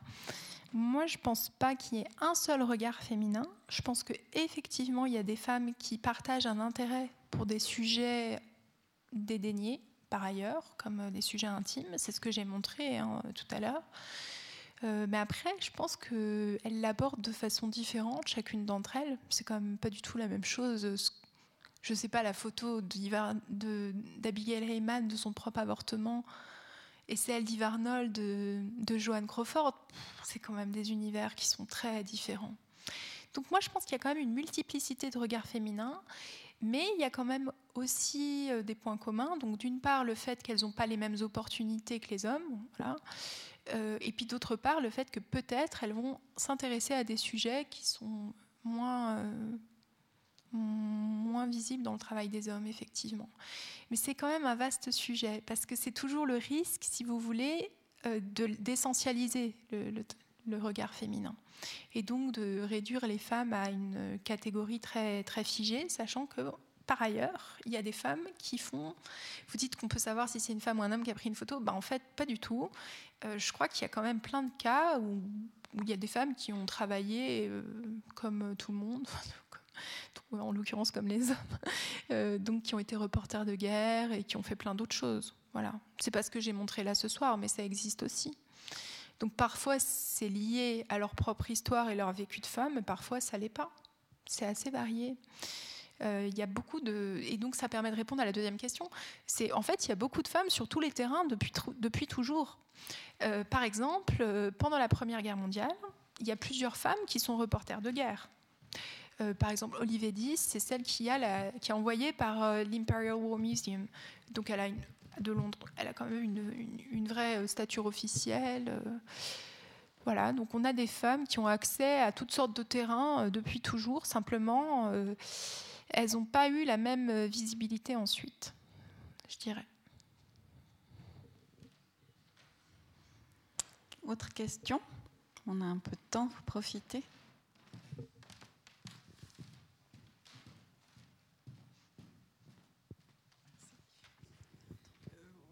Oui, par rapport euh, à la question du féminin ou du masculin, on pourrait aussi aborder le problème des LGBT. Je veux dire, il y a aussi des zones qui ne sont pas tout à fait. Les, frontières ne sont pas aussi claires que ça. Ce serait ma question par rapport à si vous avez aussi traité ce, sujet. Et puis aussi par rapport à l'agence photographique Magnum, qu'est-ce qu'il en est aujourd'hui des agences photographiques avec l'ère de l'Internet et, des, des, des stocks photos, etc. Alors merci, ça c'est deux vastes questions. Euh, oui, bah, effectivement, il y a aussi des personnes qui se considèrent, euh, ne, se considèrent pas dans des genres euh, assignés. Alors, donc c'est bien la preuve qu'il y a une multiplicité de regards et de positionnements possibles. Hein. parmi ces personnes, certaines travaillent sur cette question directement, sur leur propre identité de genre, par exemple, et d'autres pas du tout travaille sur d'autres sujets, tout en elle-même vivant, vivant une, une, autre assignation que celle qu'elles ont reçue à la naissance. Donc voilà, il y a une multiplicité de possibilités, je pense, aujourd'hui. Et il y a quand même euh, une, une, attention qui est portée à ces sujets pour euh, essayer de diminuer les, les, discriminations envers toutes ces personnes. Après, euh, la, la, deuxième question, les agences aujourd'hui, oui, alors vaste problème. Donc effectivement, il y a un petit problème de modèle économique actuellement pour la photographie avec la, transition numérique, c'est-à-dire que l'agence Magnum, typiquement, avant, elle avait quand même une fonction de transmission des images, donc de rassembler les photographies pour les proposer à des clients, parce que là, on parlait quand même de, morceaux de papier, de tirage, donc il fallait bien que quelqu'un s'occupe de les envoyer, de faire une sorte de courroie de transmission. Sauf qu'aujourd'hui, les photographes ont tous un site internet. Alors pourquoi passer par une agence alors qu'on peut être un peu son propre euh, employeur et travailler de façon indépendante? C'est un, vaste euh, enjeu. Alors, dans le cas de Magnum, il y a d'autres avantages au fait d'être dans l'agence Magnum. C'est quand même une marque très prestigieuse. C'est aussi une façon de travailler avec d'autres photographes. C'est une coopérative. C'est un lieu de débat. C'est un peu comme ici. Donc euh, les photographes de Magnum sont des gens qui ont envie d'échanger, qui, qui ont une haute idée du métier de photographe et du rôle de la photographie. Et c'est d'abord quand même pour ça qu'ils sont euh, à Magnum. Après, euh, il n'en reste pas moins qu'il est difficile aujourd'hui pour les photographes de construire une indépendance financière. Beaucoup de photographes se tournent vers les galeries, donc le marché de l'art, où là on revient finalement à la vente de tirage, donc à l'objet physique, donc à une économie euh, classique finalement, qui n'a pas beaucoup changé. D'autres photographes euh, s'interrogent sur la, la, circulation des images en ligne, c'est-à-dire que la valeur d'une image sur Internet, elle tient à sa diffusion. Plus une image est partagée et plus elle, a du succès, vous voyez. Il faut qu'elle soit likée, retweetée euh, et que tout le monde la voit. Donc, la valeur de l'image, c'est son taux de partage. Alors que euh, avant, la valeur de l'image, c'était sa rareté c'était une économie de la rareté. Donc, euh, soit la rareté du tirage euh, en édition limitée qu'on vend dans une galerie, euh, soit la rareté de l'événement dont on a été le premier à, témoigner, par exemple. On est la seule photo du président à tel endroit. Donc là, on a quand même un vrai bouleversement du modèle économique. C'est pour ça que je parlais des communs à la fin. Parce que finalement, on pourrait dire que le fait de, faire rentrer la photographie dans le droit d'auteur et dans un système euh, de, valorisation financière euh, plus classique, peut-être que c'était d'une certaine façon la mauvaise méthode, parce que c'était trahir ce qui fait la spécificité de l'image photo. Alors en économie, il y a quand même des biens qu'on appelle les biens communs, et notamment donc les biens communs, l'eau, l'air, euh, les montagnes, la terre, c'est très important pour l'écologie, pour penser l'écologie. Et les biens communs, il y a aussi dans ce domaine-là les biens communs de la connaissance. Par exemple, euh, si je, je lis un, livre, je lis un texte, ça ne vous empêche pas, vous aussi, de le lire. Bon. Alors que si je mange une pomme, vous ne pourrez pas la manger. voilà.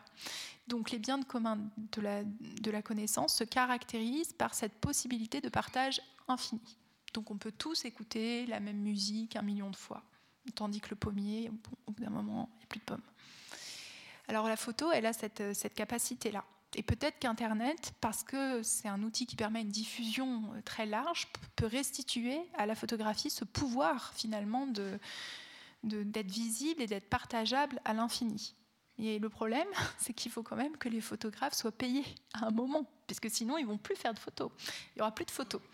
Donc, il faudrait trouver un système économique qui permette le partage, partage qui existe là euh, quand même de façon totalement débridée sur les réseaux, mais qui permette aussi aux photographes de tirer des revenus. Voilà. On n'a pas encore trouvé. Merci.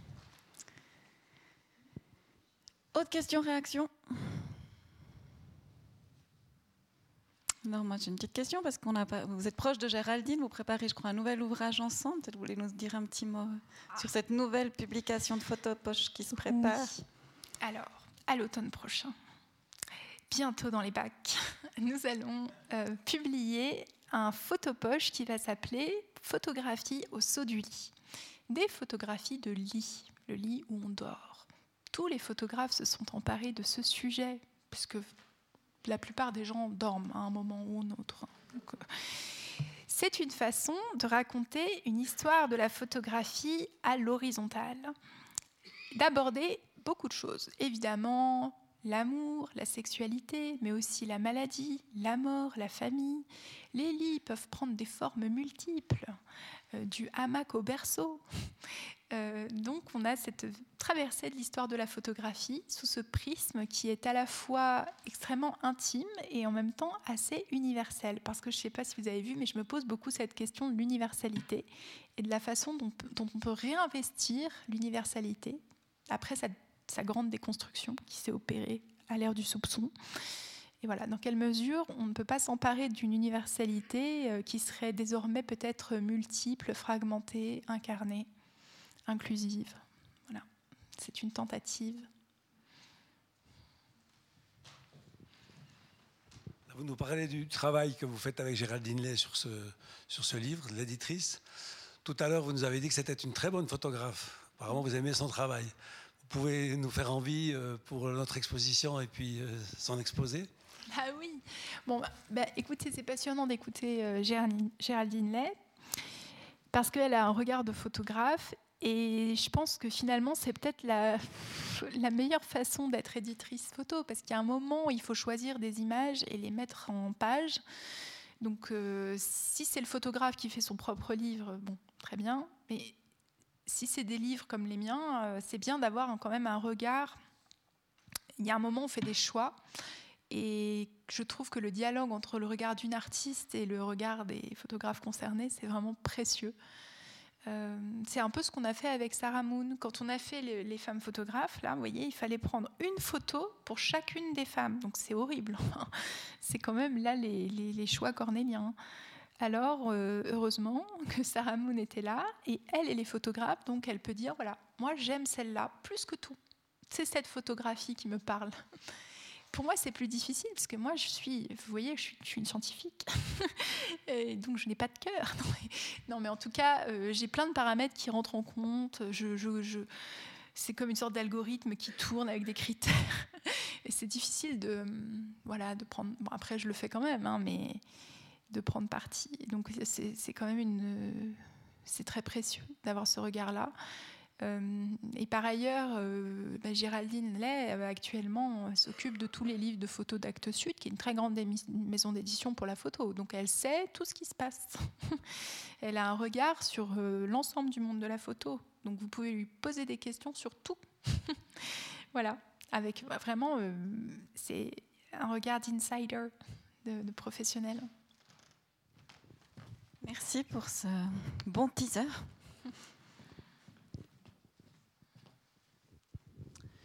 Merci. Est-ce que vous pouvez nous dire comment vous avez choisi les photographes dans l'ouvrage dont vous venez de parler? Est-ce que vous avez pris que des femmes? Pour photographier au saut du lit. Mais est-ce que ce sera que des femmes ou bien c'est mixte? C'est mixte. Et comment ils ont été choisis? Voilà, merci. Alors voilà, justement, eh bien, ce livre-là, eh il n'y a pas Sarah Moon, c'est moi toute seule. Et donc, euh, c'est vraiment une, un choix subjectif. C'est comme une sorte de collection personnelle. Donc, c'est des photographies que je rassemble depuis des années. C'est des images qui sont très diverses, donc il y a des critères. Évidemment, j'essaye de parler de plein de sujets différents, que ce soit très varié, euh, qu'il n'y ait pas deux images qui se ressemblent j'essaye d'avoir des photographes de plusieurs, de plein de pays différents, de plein d'époques différentes. Donc voilà un peu les critères. Mais après, pour un même sujet, il peut y avoir deux personnes. Et là, je prends l'image qui me plaît le plus et j'essaye d'écrire des textes qui partagent mon émotion, euh, mon, intérêt pour ces images, des, bah, des, textes qui sont des textes d'histoire. Hein. Enfin, ça reste quand même très sérieux tout ça. Mais voilà, là, il y a quand même une dimension de, choix subjectif. Et il y a beaucoup de femmes dans ce livre parce que forcément, euh, à force de travailler sur les femmes, c'est ce que je connais le mieux. Donc j'en ai trouvé énormément. Mais il y a quand même quelques hommes, mais un petit peu moins. Mais finalement, est-ce que c'est si grave? Est-ce que c'est si important? Je ne sais pas. Merci.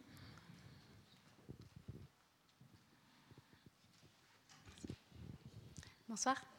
Merci beaucoup pour votre présentation. Et euh, je me demandais s'il y avait des femmes ou hommes qui avaient pris le relais de Abigail Hyman avec euh, le travail sur la, question du pouvoir euh, dans le monde médical, enfin, et du rapport au corps et tout ça. Ah Il y a plein de gens qui travaillent sur ces sujets.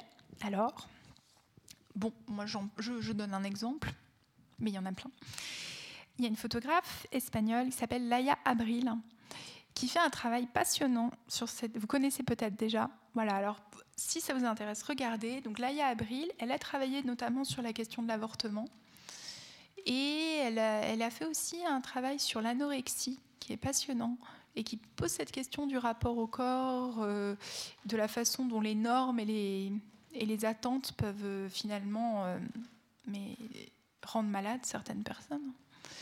Donc c'est un travail qui est passionnant. elle a fait plein de livres qui sont géniaux, donc je recommande. Voilà.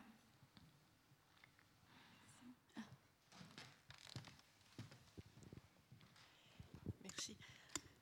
À un moment, vous avez dit au début que la photo pouvait être comprise comme un, langage qui pouvait être compris par n'importe qui de n'importe quel pays, qu'une photo était presque automatiquement comprise de la même façon par un japonais ou un esquimau, je sais pas.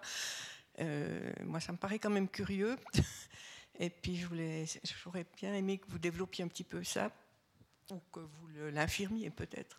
Voilà, vous n'êtes pas du tout la seule à trouver ça curieux, euh, puisque euh, justement, donc cette idée que la photographie serait universelle et que tout le monde la comprendrait de la même façon, c'est, cette idée-là qui est déconstruite dans les années 70 par tous ces photographes qui disent mais pas du tout, moi, je ne suis pas universelle, euh, je suis par exemple Yves Arnold et voilà ce qui m'est arrivé, voilà comment j'ai travaillé sur le terrain, les questions que je me suis posées, les difficultés que j'ai eues. venez avec moi, je vous raconte parce que ce que je vous montre, c'est pas un reportage neutre, mais euh, une expérience euh, que je, souhaite partager. Voilà. Donc des photographes qui prennent la, parole à la première personne pour contourner cet écueil de, l'universalisme, parce que évidemment non, on regarde pas les images de la même façon. Et d'ailleurs, il y a aussi des photographes qui euh, par rapport à ce constat, se disent en fait, justement, ce qu'il faut, c'est peut-être euh, parler de la façon dont on regarde les images. Donc, euh, faire euh, de l'éducation visuelle, c'est-à-dire réfléchir ensemble à quand on voit une image, est-ce qu'on voit la même chose? Voilà. Et utiliser la photo comme l'occasion d'un débat, d'une réflexion, proposer aux enfants de réfléchir à ça. Je pense que c'est quand même vital dans notre actuellement parce qu'on est bombardé d'images quand même toute la journée. Donc ça c'est un vrai enjeu. Je pense que de après je, vous allez dire je prêche pour ma chapelle hein, parce que moi je suis prof donc super c'est très bien l'éducation voilà. Voilà merci beaucoup. J'aurais une question c'est l'image a un très fort impact sur celui qui la regarde. Et de plus en plus aujourd'hui, on se rend compte que l'image peut mentir, qu'elle peut être manipulée. Est-ce que cette dimension est prise en compte largement dans les milieux qui s'occupent de photographie? Ah oui, ah, ça c'est un vrai enjeu, effectivement. Alors l'image a toujours été manipulable et manipulée. Et les photographes ont toujours dû justifier de leur déontologie. Et c'est ça qui fonde la valeur, notamment la valeur journalistique, documentaire, la valeur de preuve de l'image. Elle ne repose pas sur la simple technique, parce que photographie, c'est un point de vue, un moment, euh, un cadrage. Donc en fait, c'est quand même très subjectif. Donc la valeur testimoniale de l'image, elle repose sur la légende et sur la déontologie des photographes. Et donc, euh, les photographes sont très attentifs à ça, ils en débattent régulièrement. il y a très souvent des grandes controverses. Par exemple, au moment de la remise du World Press Photo, très souvent, on se rend compte que telle photo peut-être a été retouchée. Alors là, tout le monde, ça, crée beaucoup d'émotions. Et je pense que ces grandes controverses, eh bien, elle révèle finalement la soif euh, de vouloir croire dans les images et la cruelle déception qui en découle inéluctablement. On ne peut pas croire dans les images comme dans une religion, il faut se résoudre à les regarder avec un recul critique. Et ça, c'est quelque chose qu'on doit absolument apprendre. Et une image, c'est ni vrai ni faux. C'est un document à analyser toujours avec euh, intelligence et qu'on ne peut pas prendre pour une preuve ultime. Encore une question-réaction. Juste, je vous ai entendu, parce que vous êtes spécialiste d'Henri Cartier-Bresson, euh, je vous ai entendu une fois dire qu'il refusait de s'exprimer sur sa, sa pensée de ce qu'est la photographie, parce qu'il renvoyait toujours un livre qu'il avait écrit là-dessus. Et on regarde cette question de l'universel, ou c'était quoi un peu sa position, enfin, vu que vous connaissez ah, Ça, c'est une bonne question alors, donc Henri, oh Cartier-Bresson, euh, déjà, c'est un photographe qui a créé donc l'agence Magnum en 1947. Après la Seconde Guerre mondiale, l'agence elle est vraiment fondée sur cet idéal universaliste. Les, les membres de Magnum, ils ont traversé la Seconde Guerre mondiale, ils se sont battus contre le fascisme. Et donc, ils ont cette idée que la photographie, elle peut jouer un rôle politique, elle peut permettre de, de, mener un combat pour construire un monde euh, antifasciste, un monde de paix. C'est vraiment l'idée. Et Henri Cartier-Bresson, euh, c'est quelqu'un qui est très engagé à gauche et qui croit hein, dans cette capacité de l'image à éveiller les consciences. Voilà, c'est c'est quelqu'un, on oublie un petit peu cette dimension parce qu'il a une grande reconnaissance muséale. Il est exposé au MoMA en 47, il est exposé en 32 à la galerie Julien Lévy à New York. Donc, il a, une stature d'artiste. Mais c'est aussi quelqu'un qui travaille pour la presse, notamment pour la presse communiste. Il publie dans le magazine Regard. Et donc ces deux facettes de son travail sont indissociables et parfois elles sont opposées, mais elles n'étaient pas forcément euh, dans, son, dans sa propre pratique. Alors il incarne complètement cet esprit universaliste, mais en même temps son travail va au-delà, parce que Henri Cartier-Bresson, c'est aussi quelqu'un qui, a permis à la photographie d'être vraiment reconnue comme une forme d'art à part entière. Il a créé une théorie esthétique de l'image photographique, avec cette idée que la photographie permet de cristalliser un moment d'harmonie et de géométrie qui se produit euh, devant l'objectif du photographe. Et même cette théorie-là, si vous voulez, rend pas vraiment justice à la complexité de sa pensée. C'est l'idée du moment décisif. Cette idée-là, c'est un peu aussi devenu une, étiquette qu'on pose sur toutes ces images, alors qu'il a aussi fait des moments pas décisifs finalement. Mais toute façon, Henri Cartier-Bresson, euh, c'est un peu un monument de l'histoire de la photo en France. Mais je pense que le, plus grand euh, héritage d'Henri Cartier-Bresson, c'est vraiment d'avoir ouvert tous ces possibles, le, journalisme, l'art, et d'avoir réussi à, participer à cette promotion de la photographie qui reste un art très populaire. Voyez, c'est-à-dire qu'il y a quand même quelque chose de profondément démocratique. Tout le monde peut faire des photos. Et quand vous allez euh, chez le médecin ou que vous attendez dans un salon de coiffure, souvent, il y a des photos de Douaneau, de, de, Cartier-Bresson sur les murs. voyez C'est quand même un imaginaire qui a imprégné euh, notre société et qui, avec les cartes postales, et, et, pour moi, c'est ça qui est magique. C'est pour ça que les photopoches, c'est génial. C'est que c'est vraiment partout. Merci. Ah, euh, vous essayez de parler fort, comme ça je. Ah oui, bien sûr.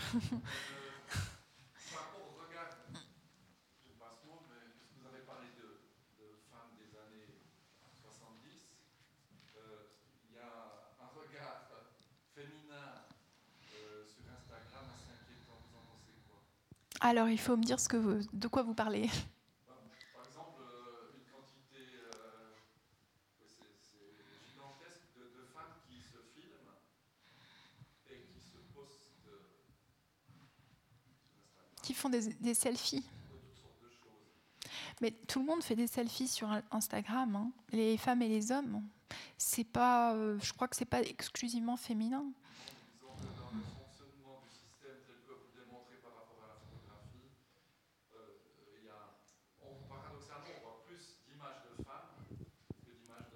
Ah, sur Instagram. Alors ça, c'est une bonne question.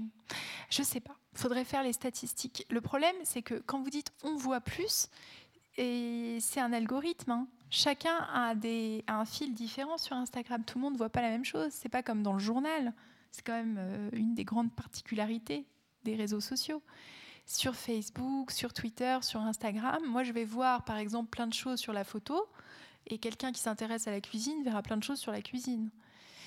Donc, si vous voulez, euh, ça pose la question, ça, ça pose d'une nouvelle façon la question du commun. C'est-à-dire que ce qu'on nous offre sur les réseaux sociaux correspond à nos centres d'intérêt supposés qui vont nous enfermer dans une boucle comme ça d'informations. Et si on a une vision un petit peu biaisée, par exemple, eh bien, on va être confirmé dans cette vision-là à travers les contenus qui nous sont proposés.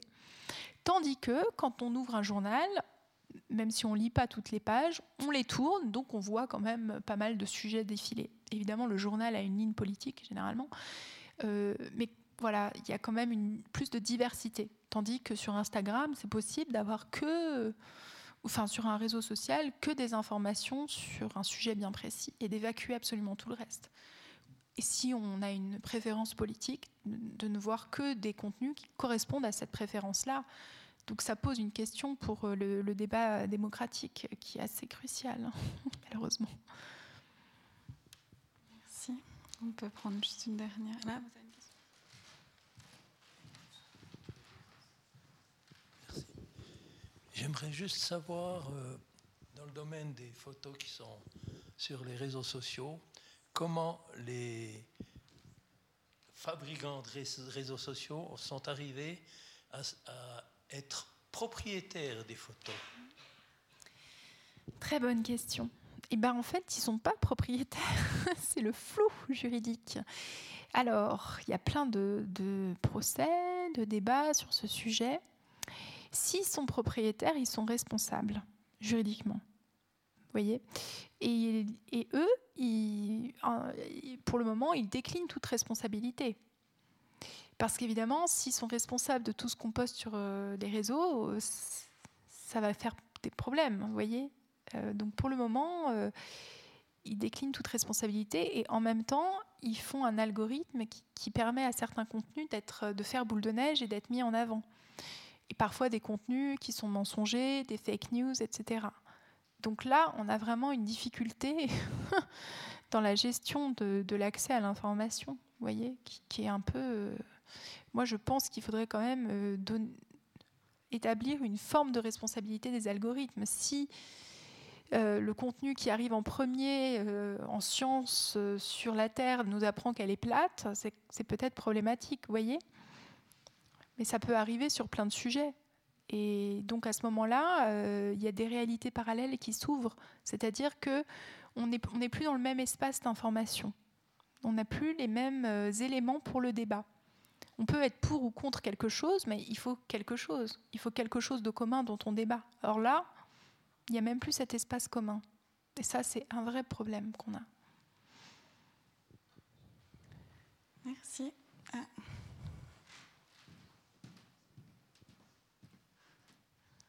Je m'excuse, mais j'ai encore une autre question par rapport à la peinture. Est-ce qu'on peut aussi se, euh, se référer à des thèmes traditionnels de la peinture qui ont déjà été traités dans la photo? Si on pense à l'origine du monde de Courbet, que je trouve pas, pas, pas plus choquante que, que, que, la photo de l'avortement, ou alors la, la Majade, euh, etc. Je veux dire, il y a eu beaucoup de thèmes féminins qui ont été déjà euh, le nu, le, le, vêtu ou le nu, etc. C'est des thèmes qui sont quand même qui reviennent. Est-ce qu'on peut s'y référer aussi par rapport à, à la photo? Oui. Par rapport à ce qui se passe aujourd'hui Ou est-ce que c'est superflu?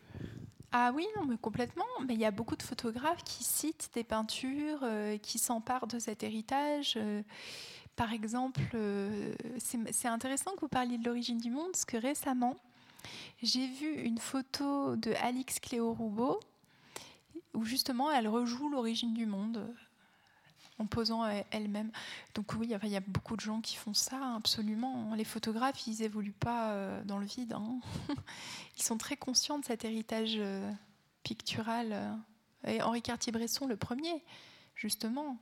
Alors Henri Cartier-Bresson, c'est quelqu'un qui avait une culture visuelle extraordinaire et qui passait son temps au Louvre à recopier les tableaux.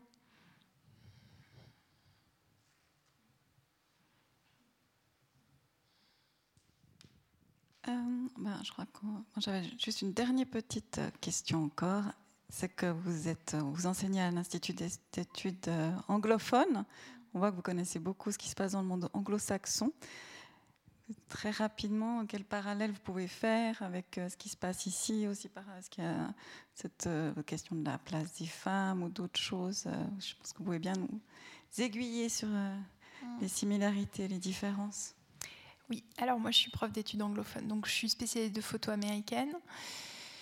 Et je peux vous dire quelque chose d'intéressant dans le débat qu'il y a en ce moment euh, sur le wokisme, toutes ces questions-là. Il y aurait cette, cette idée que c'est une théorie qui vient des États-Unis, vous voyez. Alors euh, oui, en partie, enfin, euh, bien sûr. Mais en, en réalité, il y a des, ce qu'on voit quand on fait des études américaines, c'est qu'il y a des échanges permanents entre l'Europe et les États-Unis. Euh, donc c'est très difficile de dire que quelque chose est américain. Généralement, quand quelque chose est américain, c'est un Français qui le dit.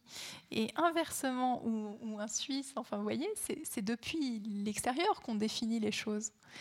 Voilà, donc moi j'inviterais à l'humilité avant de taxer, de mettre des étiquettes nationales sur des, sur des sujets. Si ça vous intéresse, il y a une plateforme qui s'appelle Transatlantic Cultures.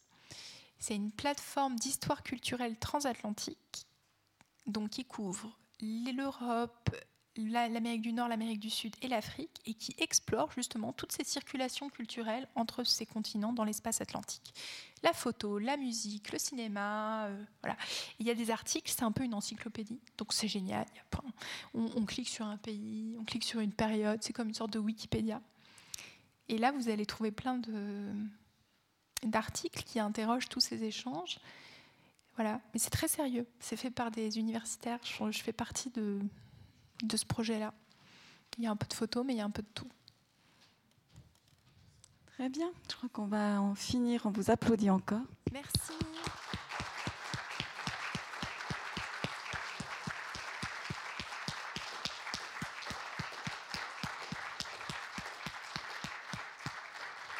Vous restez pour des petites dédicaces. En tout cas, merci encore vraiment beaucoup. C'est vrai, euh, ça me revient à cette phrase très connue de Suzanne Sontag écrire sur la photographie, c'est écrire sur le monde. Et puis c'est vrai que c'est pour ça que la photographie a vraiment cette place qui nous tient à cœur au Club 44. Et merci encore euh, à nos amis de la nuit de la photo. On n'a pas besoin de refaire de la pub pour Géraldine Ney. Je crois que vous savez qu'il faut revenir.